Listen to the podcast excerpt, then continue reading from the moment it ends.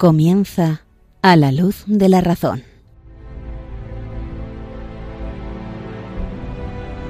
Dirigido por el padre Esteban Medina.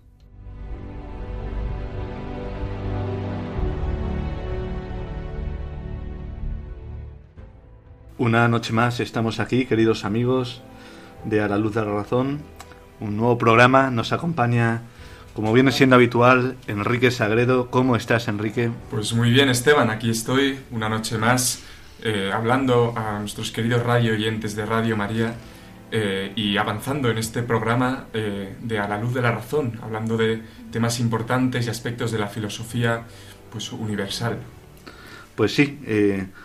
Hacemos como siempre un resumen de lo que vamos a ver esta noche, eh, como tema en el cual siempre tocamos un aspecto de actualidad en la realidad, vamos a ver el tema de los derechos, los derechos que hoy día pues todo el mundo habla de sus derechos, los derechos del hombre, en qué se fundamentan eh, y, por qué, por qué está tan en boga este, este elemento social de, de hablar de mis derechos, poco se habla de los deberes. Vamos a entrar en el fundamento de esto, porque es algo que en las conversaciones continuamente está en el ambiente y yo creo que es un tema bonito también para profundizar y ver la conexión que tiene con muchos ámbitos, su fundamento. Bueno, pues vamos a ir entrando. En la segunda sección veremos, seguiremos con el tema de las pasiones, de las emociones y estamos viendo la pasión del gozo, del placer. Y hoy veremos eh, si hay una cualidad moral del gozo, o sea, veremos si todo gozo es bueno o por el contrario, todo gozo, todo placer es malo. Y por último, en nuestra sección de filósofos que tanto iluminan nuestro acontecer diario, veremos en este punto a San Agustín. Empezamos ya con la época cristiana y veremos este padre de la Iglesia que tanto ha iluminado a Occidente con su doctrina. Muy bien, pues Enrique, esto es lo que vamos a ver. Muy bien, San Agustín, temas de el gozo, justicia, injusticia, todo eso lo veremos justo ahora. Perfecto, damos paso a una canción.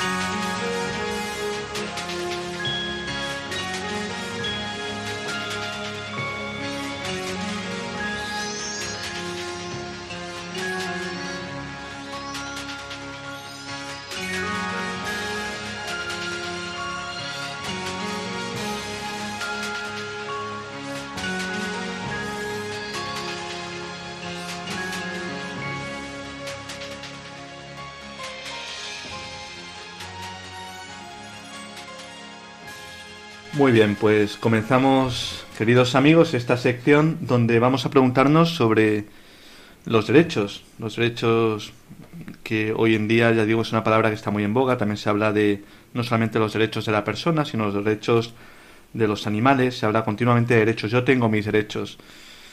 Eh, la gente cuando sufre pues alguna dificultad, enseguida entra pues a lo mejor en una denuncia y está defendiendo sus derechos. Y hoy día, pues todos sabemos nuestros derechos, nuestros derechos a la libertad de expresión, el derecho a la vida, el derecho a la educación, a una vivienda digna, el derecho a la educación, tantos derechos que efectivamente tenemos, Pero es verdad que si vamos eh, profundizando en esto, en lo que es el derecho, pues veremos también como una cierta tendencia que hace que de alguna forma haya una cierta confusión en este, en este tema de los derechos. Todos sabemos que pues en la Segunda Guerra Mundial la ONU hizo pues una, una serie de, eh, de principios en los cuales se basaban los derechos humanos. Y está bien hablar de derechos, pero ha habido un cambio de perspectiva con respecto a siglos antes, cuando los antiguos pues hablaban de derecho. Esto siempre se ha hablado. El derecho está fundado en la justicia. Y los derechos, cuando se hablaban los antiguos, ya digo, de derechos, eh, ellos no hablaban tanto sino de lo que se debe a mí, sino más eh, en algo que yo debo a otro. Cuando se hablaba de derecho, hablaban de algo ajeno a uno. Eh, si hablamos de derecho, es que yo a otro le tengo que restituir algo. es lo debido, lo debido a otro. Entonces, digamos que ha cambiado la perspectiva. Por ejemplo, Sócrates hay una frase eh, muy conocida suya que él decía que quien comete injusticia es peor que quien la padece. Para los antiguos, eh, lo peor que podía pasar es que alguien cometiera una injusticia con otro. ¿No? La injusticia se, se entendía así, no lo que me han hecho a mí, sino lo que yo he hecho a otro. Y era eh, valorado mucho más negativamente que alguien realizase la injusticia que alguien la sufriese, que la padeciera. Hoy día que estamos muy centrados pues en cada uno de nosotros, en, nuestros deseos, en nuestros gustos, pues hablamos de derechos, pero de derechos propios. Nadie me puede quitar el derecho a algo. Y está bien, pero ya digo que ha habido como un cambio de perspectiva, un cambio de centro. Y, parece que solamente los derechos se nos deben a nosotros, no hay una obligación con, con respecto a algo que yo también debo a los demás, o que debo a la sociedad, o que debo a aquellos de los que yo he recibido algo y de alguna forma tengo una deuda contraída. Eh, esto, bueno, es como un primer acercamiento, una aproximación a este tema de los derechos, pues decir que ha habido un cambio de perspectiva, ¿no? Ahora se habla de los derechos con lo que la gente, los demás, me deben a mí, ya no con lo que yo debo también al resto. Yo creo que está pues muy patente en la, en la sociedad, pues viendo eh, la cantidad de, manifestaciones, reivindicación de derechos, que en parte pues eh, es justo y está bien, pero es cierto que el foco de atención siempre eh, es uno mismo y, o, el colectivo que a mí me, me, me incumbe, ¿no? Y, y, que poco se habla de, de, deberes, ¿no? Así como antiguamente, pues como dices, está muy vinculado la palabra deber a, a derecho. Hoy en día lo separamos totalmente e incluso nos olvidamos de esa parte de deberes con los derechos del, del prójimo, ¿no? Y, creo que es pues, muy manifiesto hoy en día. Eso es. Y llama la atención no solamente por ir aproximándonos a este tema de los derechos del hombre, eh, llama la atención que en qué se basan los derechos del hombre. Pues alguien tiene derecho a algo porque es algo que su naturaleza, aquello que lo constituye, su ser hombre, de alguna forma necesita para alcanzar su plenitud. Esto es, los derechos humanos están basados en la naturaleza del hombre. Y llama la atención que hoy día no hay naturaleza del hombre. Si no hay naturaleza del hombre, esto es lo que decían muchos filósofos como Sartre, etcétera, que de alguna forma nosotros nos hacemos a nosotros mismos, no tenemos nada recibido, no somos nada que eh, podamos describir lo que es ser hombre, lo que es ser mujer, lo que es ser un ser humano. Eh, cuando no hay una naturaleza, pues ¿cómo puedes explicar los derechos del hombre? Es que los derechos se basan en la naturaleza, porque alguien tiene derecho a alcanzar algo que es conforme a su naturaleza. O sea, si, por ejemplo, hablamos del derecho a la vida, es porque ahí hay una persona humana que tiene, por su naturaleza, por aquello que es derecho a vivir. Mm, si alguien, si decimos que tenemos derecho a la educación es porque el ser humano, para alcanzar su plenitud, necesita ser educado pero porque estamos hablando de una naturaleza humana. Pero claro, se ha borrado totalmente del horizonte lo que es la naturaleza humana. Nadie sabe lo que es hoy día ser hombre, ser mujer, eh, eh, a qué responde su naturaleza. Hay una confusión entre lo que es la persona humana y lo que son seres vivos, también pues con una perfección como los animales, pero se ha borrado como eh, esa distinción. Y entonces, claro, no se puede hablar propiamente de derechos si no hablamos de naturaleza humana. Y, llama la atención que los que más invocan derechos son aquellos que a la vez niegan la naturaleza de las cosas, que las cosas sean como son, que tengan una esencia, que tengan eh, un modo de ser propio. No, todo eso se va cambiando. Tú eliges cómo eres. Entonces, si tú vas eligiendo cómo eres, ¿en base a qué tú dices que alguien puede tener derechos? ¿No? Eh, Así es, veo que eh, en vez de hablar como de derechos naturales, ¿no? Como se ha hablado pues toda la vida, esos derechos propios de la naturaleza del hombre, son casi derechos antinaturales, que van en contra de la, de la naturaleza. Y cuando atacas tanto la naturaleza, es verdad que, que como tú dices, que, reclamas, ¿no? ¿Qué, derechos, a, dónde los aferras? Porque si no es a la naturaleza, eh, queda en una subjetividad, ¿no? También. Eso es. Entonces, claro, lo que estamos viendo es precisamente a que invocar los derechos, por un lado lo que hemos dicho al principio, sin deberes, todo se me debe a mí, pero yo no debo nada al resto. Y luego, si fundamentarlo en una naturaleza, porque este derecho que tengo es conforme a lo que yo soy, que me ha sido dado, pues cuando tú no lo fundamentas aquí, en el fondo, ¿qué es el derecho? Pues yo quiero satisfacer lo que mi voluntad autónoma eh, quiere en este momento y no hay ninguna condición, es absoluto. Lo que yo quiero tiene que ser satisfecho, sí o sí sin condiciones. ¿Y, ¿Y por qué? Por tu naturaleza, porque tú eres así, porque eres un ser humano que tienes derecho a vivir o derecho a, a que no te... Eh, a vivir libremente, no, es porque simplemente porque tú quieres. Entonces, si yo tengo la voluntad de decir, pues la vida es así, o el matrimonio es así, o el amor es así, o la sexualidad es así, porque yo lo quiero vivir así. Pero claro, estás desvinculando lo que es una tu querer que puede ser lo que quieras, pero lo estás desvinculando de lo que es la naturaleza. Entonces, uno habla de derechos, pero, pero es una contradicción, y es lo que dices precisamente Enrique, que muchas veces van contra la naturaleza, pero es que esto no se sustenta, no se sustenta. Y al final vemos que, bueno, se va perdiendo precisamente incluso la, la característica propia del derecho del hombre, porque el derecho del hombre es para alcanzar una plenitud. Pues bien, eh, hablando de esto los derechos, evidentemente, queridos radioyentes, ya habrán eh, caído en la cuenta que estamos hablando de justicia. Cuando yo tengo derecho a algo es porque algo se me debe, o porque hay un derecho es porque algo se debe. Em, ¿Y en qué se fundan eh, estos derechos? Por ejemplo, el derecho de la dignidad de la persona. Hoy, hoy día se habla mucho de la dignidad de la persona y que tiene derechos, y evidentemente los tienen. Pues algo fundamental es que cuando tú no entiendes eh, cuál es la base sobre lo cual se sustenta algo, al final aquello que tú quieres defender se cae por su propio peso. Vamos a explicar esto un poco, Enrique, porque es muy fácil ver el hilo conductor que ha llevado a que se haya perdido eh, la naturaleza humana y que dentro de poco también se perderán los derechos. En un principio, cuando hablamos de dignidad de la persona, cuando hablamos de la naturaleza humana, esto se fundamentaba en que hemos sido creados a imagen y semejanza de Dios.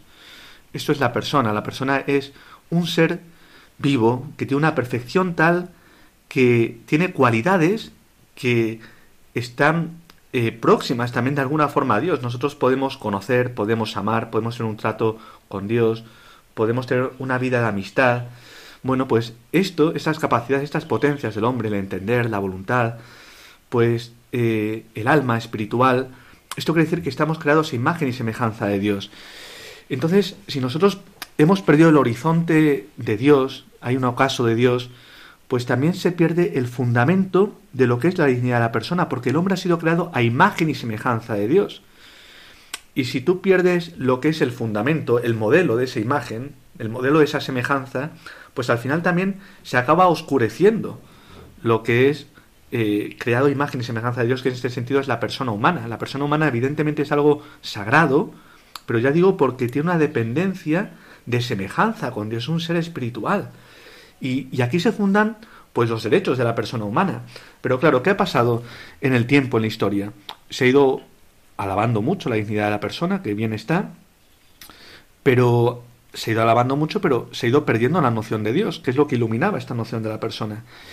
Y entonces, cuando tú olvidas aquello que ilumina, eh, en este caso la dignidad de la persona, pues acaba estando en tinieblas también la dignidad de la persona. Y entonces, ahora se habla el derecho de la persona, por ejemplo, pues no entramos en el programa, pero para el aborto, para cosas que van contra la misma persona, ¿no? Porque se ha desvinculado su fundamento. Pues bien, primer paso, oscurecido Dios, se oscurecida también la naturaleza. Y precisamente eh, la naturaleza, que también es la base de los derechos humanos, pues ahora estamos como únicamente los derechos humanos están nadando en tierra de nadie. Eh, se ha perdido el primer fundamento, que es Dios. Eh, los derechos humanos se basan también en la naturaleza humana, pues se pierde el segundo fundamento, que es la naturaleza humana, y quedan los derechos como en tierra de nadie, que al final esos derechos van en contra de la misma persona. Pues eso es importante, y por eso es tan importante la filosofía, porque cuando tú pierdes el fundamento de las cosas, te quedas en tierra de nadie y te quedas sin saber lo que las cosas son. Pues mm, yo creo que es interesante, ¿no? Pues eh, esta aproximación a los derechos humanos y en qué se fundamentan. Eh, hemos dicho en la naturaleza humana y en la naturaleza humana en Dios. Creo también que al, olvidarse de Dios y, oscurecerse este, esta figura de la persona, ¿no? También se pierde el, valor de la vida, ¿no? Como hemos dicho. Y, estaba pensando ahora que se nivela un poco, eh, porque si Dios no existe, pues somos eh, animales, ¿no? Entonces nuestra vida, pues en realidad no tiene muchísimo más valor que la vida de un animal. Y todo esto lo vemos en la sociedad hoy en día, cómo se, se está, está subiendo mucho el tema de los derechos a los de los animales. Eh, y pienso pues un montón de ejemplos, y cómo se está rebajando incluso los derechos de, a la vida de las, de las personas.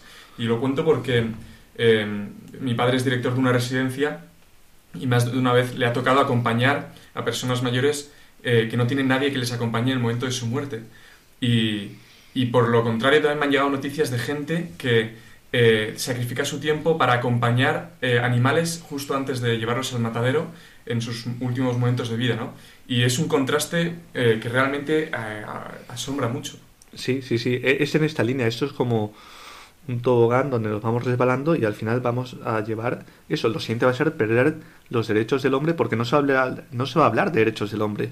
Es más, el hombre va a ser un enemigo de la, de, pues no sé, de, en ese sentido, Mm, del mundo, de, de, la naturaleza, etcétera. Entonces, ahora son los derechos de los animales que muchas veces, como tú bien dices, Enrique, y está muy bien traído este ejemplo que tú has vivido muy cerca, pues llama la atención de que se va oscureciendo. Incluso ya no se habla de esos derechos del hombre que van contra la vida y, ahora está como muy en boga. Claro que hay que cuidar a los animales. Aquí, desde aquí, pues tenemos esta visión también de que todo lo creado por Dios es bueno, es bello y hay que cuidarlo, pero hay, hay grados de semejanza y hay grados de perfección.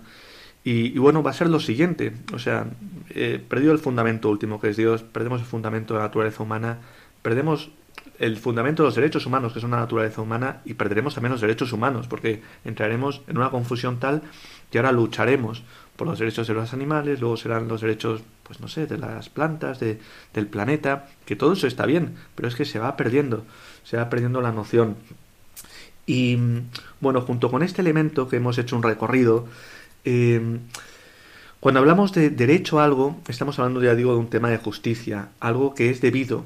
Eh, y entonces mm, yo debo a otro algo que, que eh, pues debo, ¿no? Pues eso es parte de la justicia. Alguien tiene derecho a algo porque le es debido algo.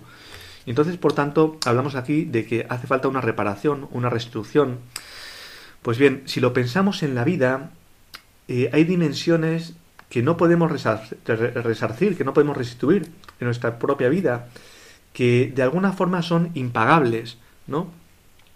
Eh, y, aquí es donde viene, como yo creo que se nos tiene que abrir para eh, de alguna forma construir una sociedad donde que se pueda sustentar, pues desde aquí podemos hablar de, por ejemplo, el concepto de religio, que es también parte de la justicia, ¿no?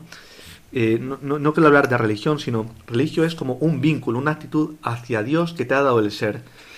Pues bien, hoy día la gente vive como si se hubiera dado a sí mismo la vida. Y, evidentemente, eh, bueno, pues todo lo que existe, existe por un ser superior. Nadie se ha dado a, sí mismo el ser. Y entonces cuando uno cae en la cuenta de esto, en que tiene un vínculo con Dios, que tiene una actitud de criatura y que lo que tiene no se lo ha dado a sí mismo, pues esto evidentemente surge en uno pues un querer restituir, pero no puede, no puede. Y de aquí pues la actitud de adoración, la actitud de agradecimiento, la actitud de alabar a Dios, pero uno porque cae en la cuenta de esto, que tiene el deber de resarcir algo, pero que no puede, que es impagable. Lo mismo eh, no solamente con Dios, sino con nuestros padres, ¿no? Pues ahora hablabas de esto. Eh, yo le debo algo a mis padres, porque le debo la vida, le debo la educación que tengo, le debo que haya crecido en un ambiente, que hayan estado preocupados por mí, pero yo no voy a poder decir, eh, mira, en justicia como te debo esto, ahora te lo pago, te pago, mm, no sé, pues un millón de euros o lo que sea. Mm, los padres dirían, si no me debes esto, si es que lo que he dado por ti es impagable, y cualquier hijo lo, lo vería así.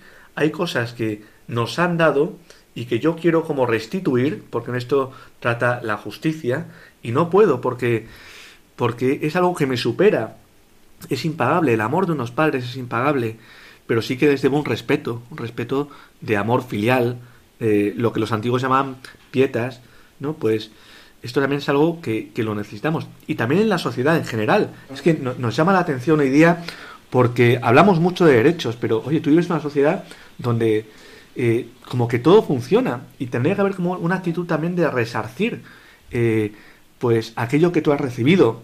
Eh, por ejemplo, se nos estropea la luz, pues enseguida llamas por teléfono y te lo arreglan. la sociedad funciona porque tú necesitas algo y llamas a un abogado o a un juez. Hay autoridades, un maestro que te enseña cosas y que no son derechos tuyos, sino que también es porque tú sabes que te están dando lo que tú debes y cómo resarces eso, ¿no? Es algo como recibido y que tú tienes que tener una actitud de decir, oye, esto yo no lo puedo pagar. Y es algo que, que me ha venido también dado y que no puedo restituir, que no puedo reparar, que no puedo dar lo debido. Lo que me han dado a mí yo no lo puedo ahora compensar porque es algo que me supera. No, pues toda autoridad, un juez, etcétera, pues está legislando para el bien común de una nación, eh, un maestro, eh, la policía, pues son una serie de dimensiones que están ahí que hacen que las cosas funcionen y que tú no te las has dado, sino que ya te ha venido dado. Entonces, ese bien común de la sociedad, pues uno también se entera, pero no puede resarcirlo. Y vivimos de esto. Entonces, cuando tú caes en la cuenta de todo esto, qué contrario es vivir de derechos, cuando todo lo tienes recibido. Y, al revés, tenemos que vivir como en un agradecimiento. ¿no? Entonces, llama la atención hoy día porque estamos tan encerrados en nosotros mismos de mis derechos que no nos damos cuenta que hay muchas cosas que tú en justicia también hay derechos que tú no puedes resarcir. Que ya digo es haber recibido el ser de Dios, haber recibido todo lo que has recibido de tus padres o la misma sociedad, todo lo que te da y que tú no puedes restituir. Mira, hace poco hablaba, me llamó la atención una mujer que era mayor, hablaba con ella y me decía, yo he recibido tanto también, no solamente de Dios, sino de la sociedad, que ahora estoy jubilada, pero yo me dedico pues a dar mi tiempo también a los demás y, por el bien también de la sociedad, porque he recibido tanto que cómo no me voy a entregar. Unos dicen, ahora yo me jubilo, pues ahora a vivir de lo que me paga el Estado y a viajar y para mí, pues son mis derechos. Pero esta mujer había caído mucho en la cuenta de que hemos recibido muchas cosas que no podemos exigir, que nos han venido dadas y que en justicia nosotros también tenemos que hacer lo máximo por restituir todo lo que hemos recibido. Y, no se vive así hoy día, la verdad. Así es, ojalá pues todos eh, como, como esta como esta señora que dices, ¿no? En vez de tener tan en boca reclamar, pues muy bien, sí, reclamar tus derechos, pero luego eh, agradecer y restituir. Y eso sería, pues, la verdad que, la sociedad muchísimo mejor, sin duda. Eso es. Si no, se convertiría también en cuando tú uno va exigiendo únicamente derechos y lo que a mí se me dé vital, creamos una especie de infierno donde nadie se fía de nadie, donde es una, una competición continua y donde al final mi ego tiene que quedar por encima del resto. Y entonces no hay bien común, no somos parte de algo más bello, en lo cual también gratuitamente tú te puedes donar a los demás. Se hace un infierno. Cuando se quiere implantar en la tierra una justicia así venida del cielo como pum, y no se trata de personalmente cada uno que dé lo mejor de sí mismo, pues al final se cae en totalitarismos, en un infierno en la tierra. Bueno, queridos amigos, nos ha hablado un poquito de este tema, los derechos que, viene bien, ¿no? Viene bien hacer una fundamentación. Aquí lo dejamos. Pues vamos a la siguiente sección.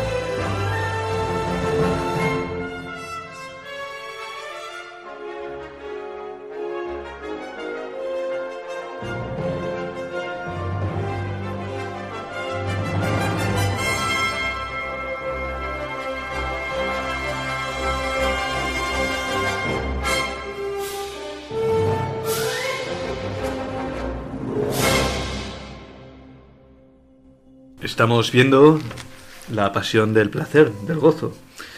Y nos preguntamos eh, en este momento, siguiendo a Santo Tomás, la bondad o malicia del placer, del gozo. Mm, si tú preguntas hoy día, pues la mayoría de la gente dirá que por supuesto el placer es bueno. Ha habido épocas, sin embargo, en, las cuales ha habido una visión negativa del gozo y del placer. Como todo hay que distinguir. Em, tú, Enrique, perdona que te haga así una pregunta tan repentina. Eh, ¿Tú cómo lo ves, Enrique? A ver. La verdad es una pregunta complicada, sin duda. Pero yo para arrojar una primera luz sobre esto diría que es cierto que los placeres eh, pues son puestos por Dios como, como, regalos al hombre incluso, el gozo, el placer, algo, algo bueno. Sin embargo, el hombre, si se, si se acostumbra mucho a esos placeres, eh, esos mismos placeres pueden convertirse en una especie como de esposas para el hombre, puede hacerle prisionero de esos placeres y que lo único que busque en la vida eh, sea pues satisfacer sus deseos y, por lo tanto esa búsqueda de los placeres yo creo que es lo que eh, oscureció este, este término, sobre todo, pues no sé si estamos hablando de la Edad Media o no sé por, por dónde te referías, pero creo que la visión ha sido esa, de, como que los placeres también nos hace estar en lo terrenal, lo, lo bajo y, impide al alma elevarse. Sí, yo creo que la, la aproximación es buena en el sentido de que el placer en sí mismo cuando acuérdense, queridos radioyentes, que distinguimos entre gozo y placer en otro de los programas. Gozo es algo más espiritual, el placer es algo más corporal, pero no olvidemos que eh, alma y cuerpo son una sola cosa y, está unido. Eh, muchas veces el placer, pues también eh, va unido a lo espiritual del gozo. Por ejemplo, ponemos el ejemplo de cuando celebramos la fiesta de San José, ¿no? Pues tú la celebras, evidentemente espiritualmente en una misa, rezando, pero también la celebras luego en una comida con tus amigos, brindando con una buena cerveza y, disfrutando. Y, y mientras no oscurezca evidentemente el placer, el gozo espiritual, pero va unido, va unido, no somos ángeles. Y lo que se trata es de espiritualizar de alguna forma el placer más corporal, y, también que el gozo pues también tiene que ir acompañado de esto, ¿no? Entonces es algo que al final somos uno, pero bueno, hay una distinción entre gozo y placer sin separarlas. Pues bien, el gozo, el placer, como tú bien dices, Enrique, es algo creado por Dios, es algo bueno. Ha habido épocas en la historia, sobre todo el estoicismo, esta corriente griega, en la cual eh, se veía todo placer en cuanto que cegaba el, pues, la luz de la razón o, también adormecía la voluntad, se veía todo placer como algo malo, como algo negativo, algo contra lo cual había que luchar.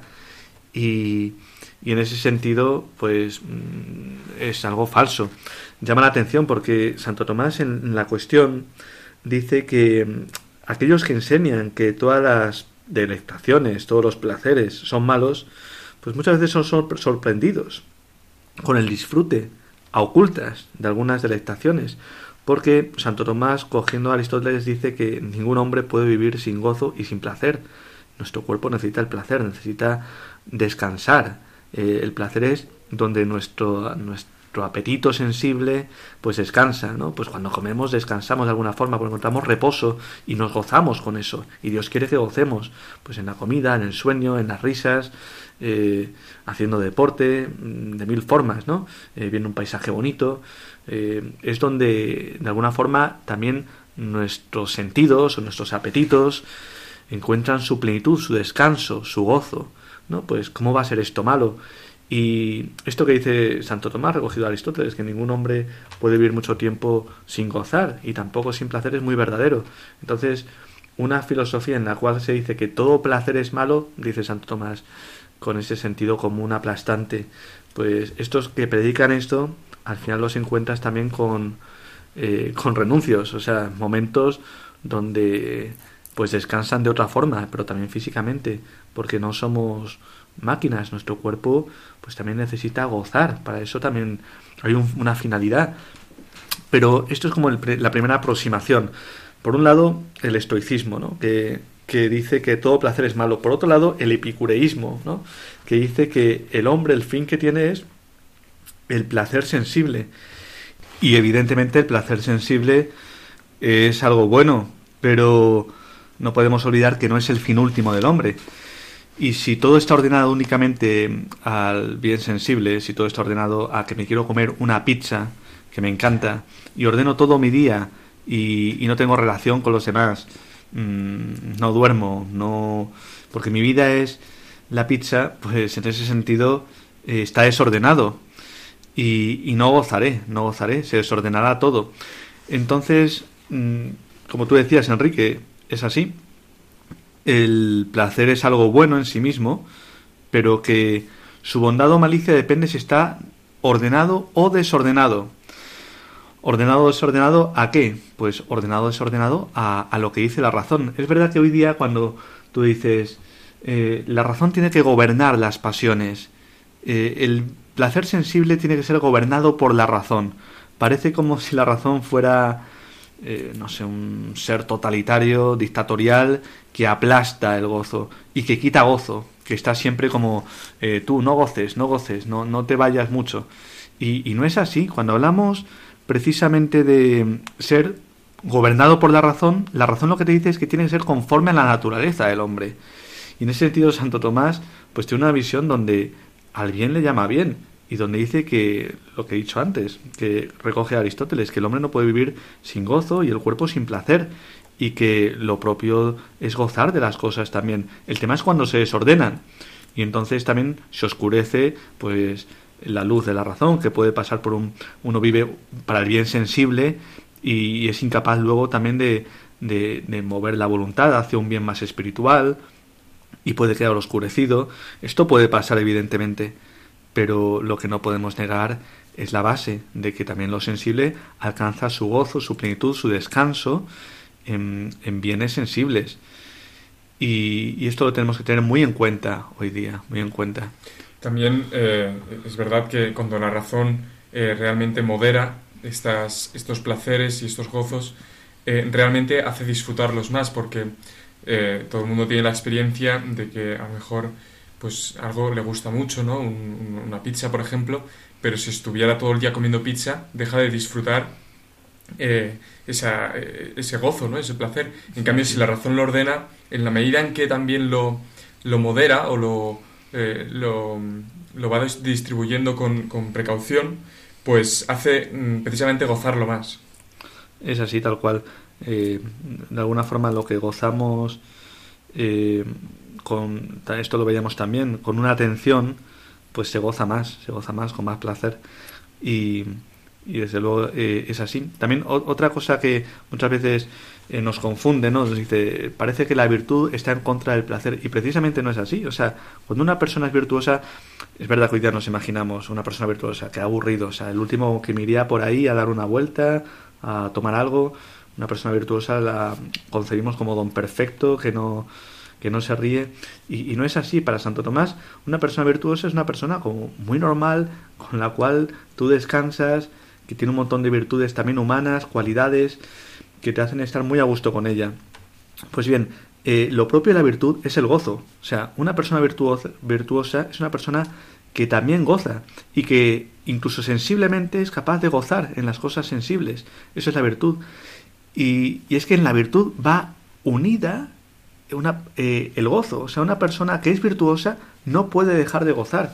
Y también de esto tenemos experiencia, como tú antes decías, pues una persona que al principio empieza a tocar el piano, al principio le cuesta, pero luego goza mucho tocando el piano. Y está alegre y está contenta.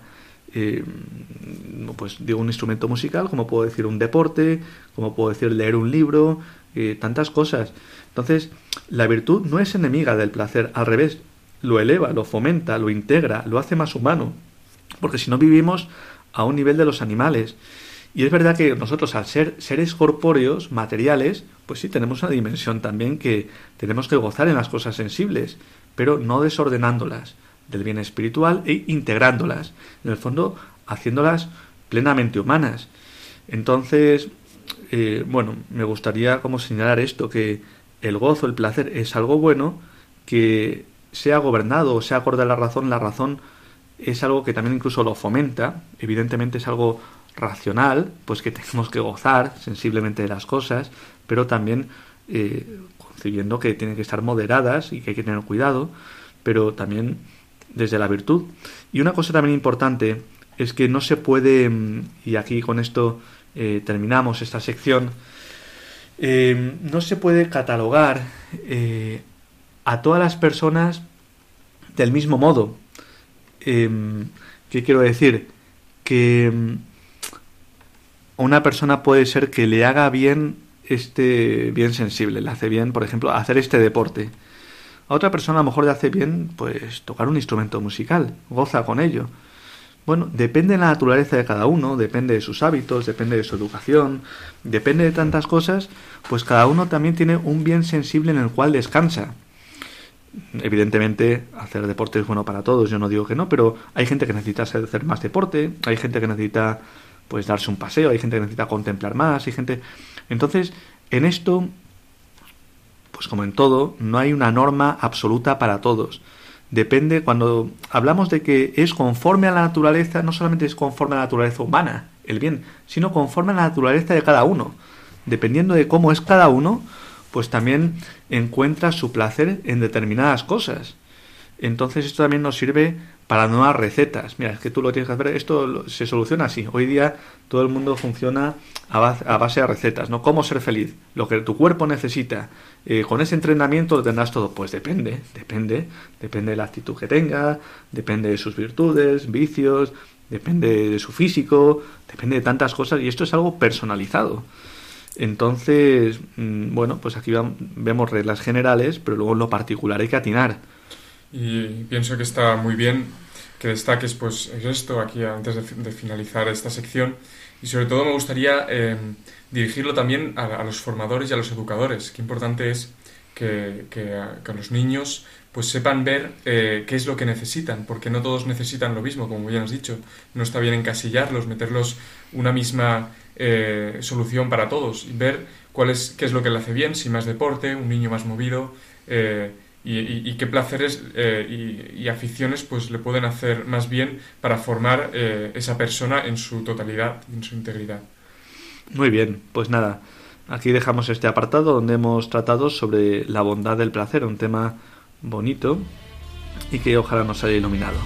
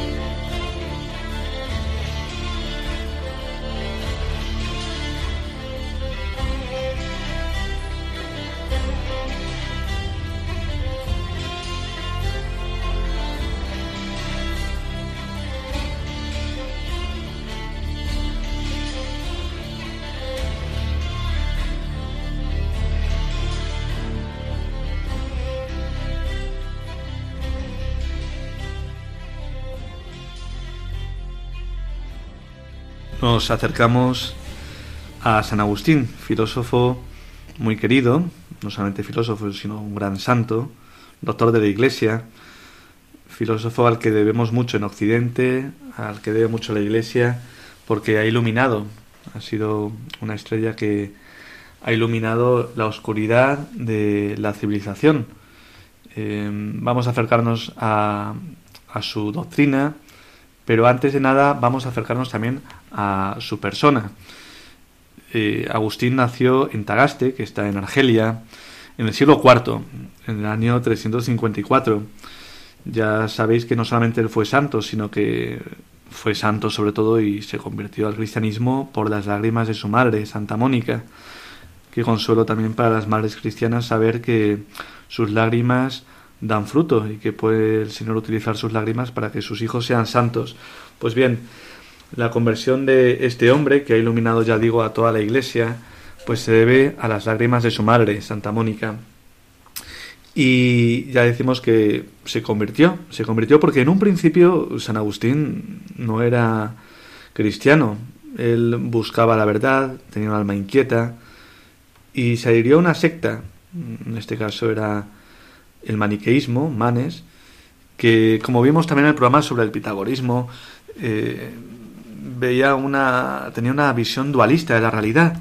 ¿no? Esto es el maniqueísmo, eh, en el cual el bien y el mal están al mismo nivel.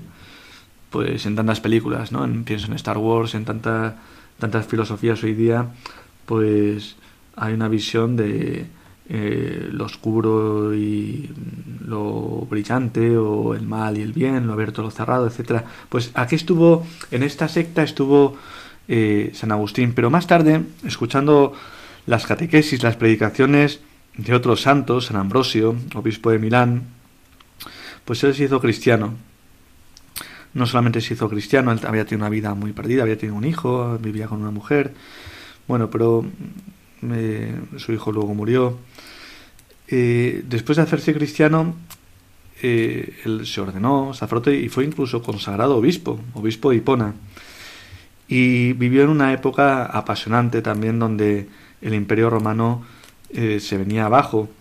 Por eso, en esta época de agitación, escribió muchas obras. Primero para mm, el que había buscado la verdad como ningún otro y había estado en sectas incluso, pues para defender la verdad del cristianismo. Entonces, en él, pues ya se manifiesta de una forma mucho más plena, más que en otros padres, pues esta armonía entre fe y razón y da motivos de credibilidad donde se ve que el cristianismo efectivamente es la religión verdadera. Pensemos en ese opúsculo, el de Vera Religio, de San Agustín. Es un periodo convulso donde decimos que la civilización romana se viene abajo, los bárbaros invaden Roma, llegan a saquear Roma.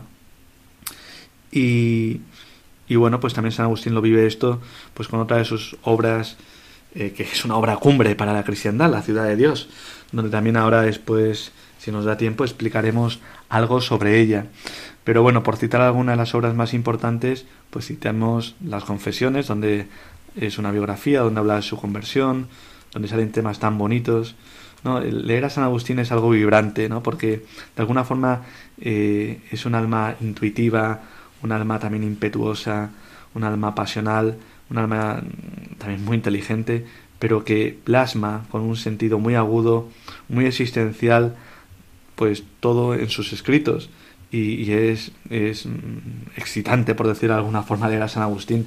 Y no solamente excitante, sino que también eleva su estilo muy, ya digo, muy existencial, eh, muy también centrado como en la experiencia de la persona. Es muy bonito, muy bonito. Pues en las confesiones eh, se ve, eh, se vislumbra ¿no? este carácter de Agustín. También escribió La ciudad de Dios eh, y también el de Trinitate, obras que ha legado a la cristiandad y que han iluminado también a otros doctores después que a él. Muy bien, pues esta es un poco la, persona de, de, Agustín, su, su vida, su cómo transcurrió. Veamos ahora distintas dimensiones de, su doctrina. San Agustín recibe su formación del neoplatonismo, que bueno, había aquí como una, un conglomerado de, por un lado, el platonismo, aristotelismo, el estoicismo, y donde había como un apartarse del mundo para contemplar lo divino. ¿no? Acordémonos que el neoplatonismo pues concebía también eh, pues una visión vertical de la realidad donde estaba el uno, que era como lo divino, y el intelecto supremo, y desde ahí se iba participando. Bueno, pues San Agustín coge distintos elementos que luego los cristianiza, en cuanto, no los cristianiza, sino que se da cuenta que están en armonía con lo que dice la fe. Eh, no está cristianizando, sino que son elementos verdaderos que tienen que ser purificados. Y también no solamente tiene una dimensión en el sentido de una filosofía neoplatónica, sino que sobre todo es un santo padre. Él eh, está dentro de los padres de la Iglesia, eh, aquellos que vivieron en los primeros siglos del cristianismo y que recibieron por su proximidad histórica una doctrina recibida directamente y aprendida de los apóstoles. Bueno, pues este es San Agustín. Eh, estas son sus, su formación. Y él tiene muchos ámbitos donde escribe, pero sobre todo escribe sobre la creación, también tiene nociones muy penetrantes, muy profundas sobre el origen del mal y también sobre la existencia de Dios. Para él la creación él, pues, es, es algo atemporal, porque Dios lo ha creado y está fuera del tiempo, y el tiempo comienza precisamente con la creación. Y él lo considera también como algo que, aunque en el Génesis es algo progresivo, pero también ese primer momento, claro está, del paso del no ser al ser, pues es algo instantáneo. Y en esta creación del mundo, pues es conforme a las ideas divinas. Él coge esta doctrina neoplatónica de que todo se ha ido construyendo conforme a unos arquetipos, unas ideas ejemplares, y él lo que hace es eh, ver que estas ideas, estos arquetipos, estos modelos, pues están en la mente divina y él, conforme a estas ideas, pues lo ha plasmado en la realidad, ha hecho la creación. Eh, pues mm, entonces lo que hizo fue elevar, identificar estas ideas divinas con el entendimiento de Dios.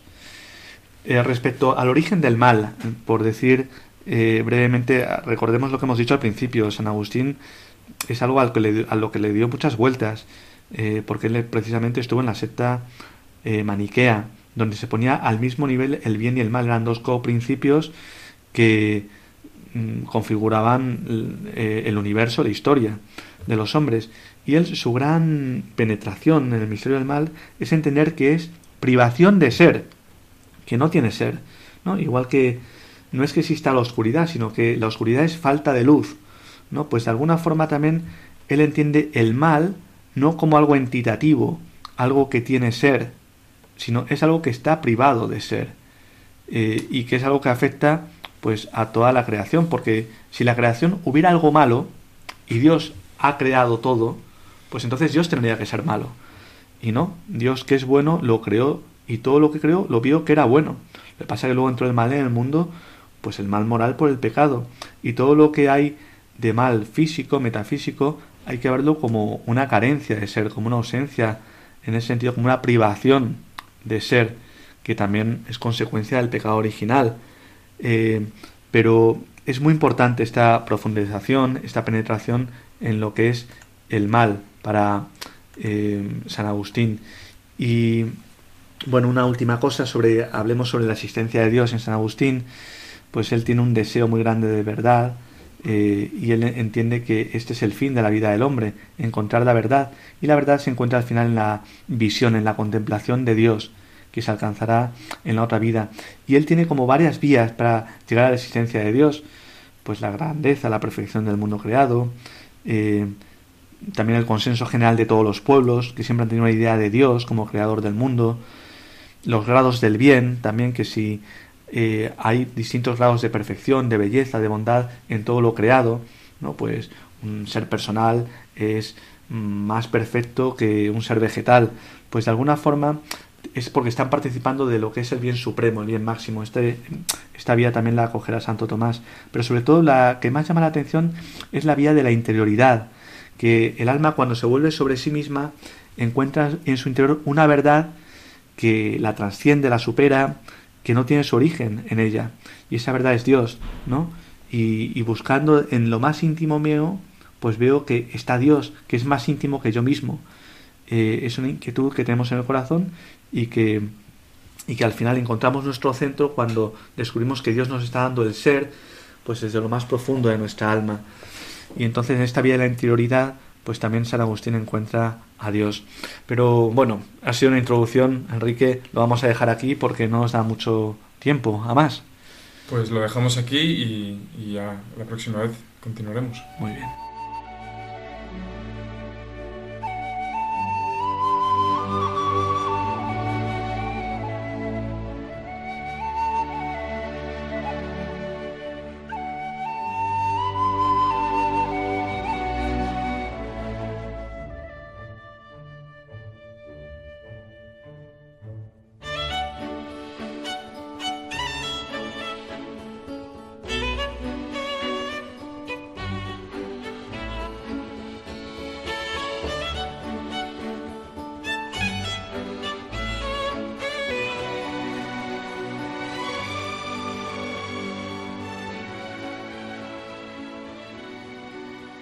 Una noche más, ha sido un placer haber estado con todos vosotros, queridos amigos de Radio María y amigos de A la Luz de la Razón, este medio para acercarnos a Dios que es la luz de la razón.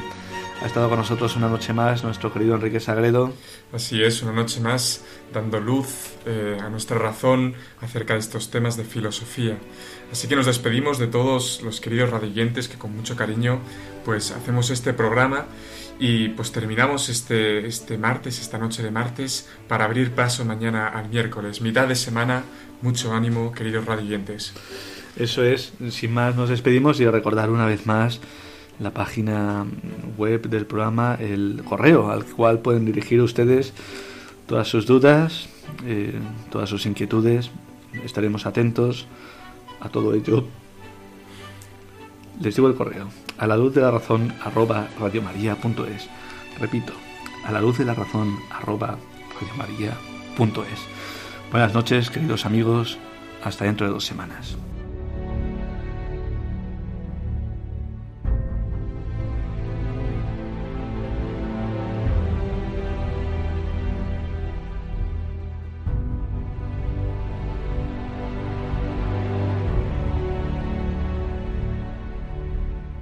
Han escuchado en Radio María A la Luz de la Razón, dirigido por el Padre Esteban Medina.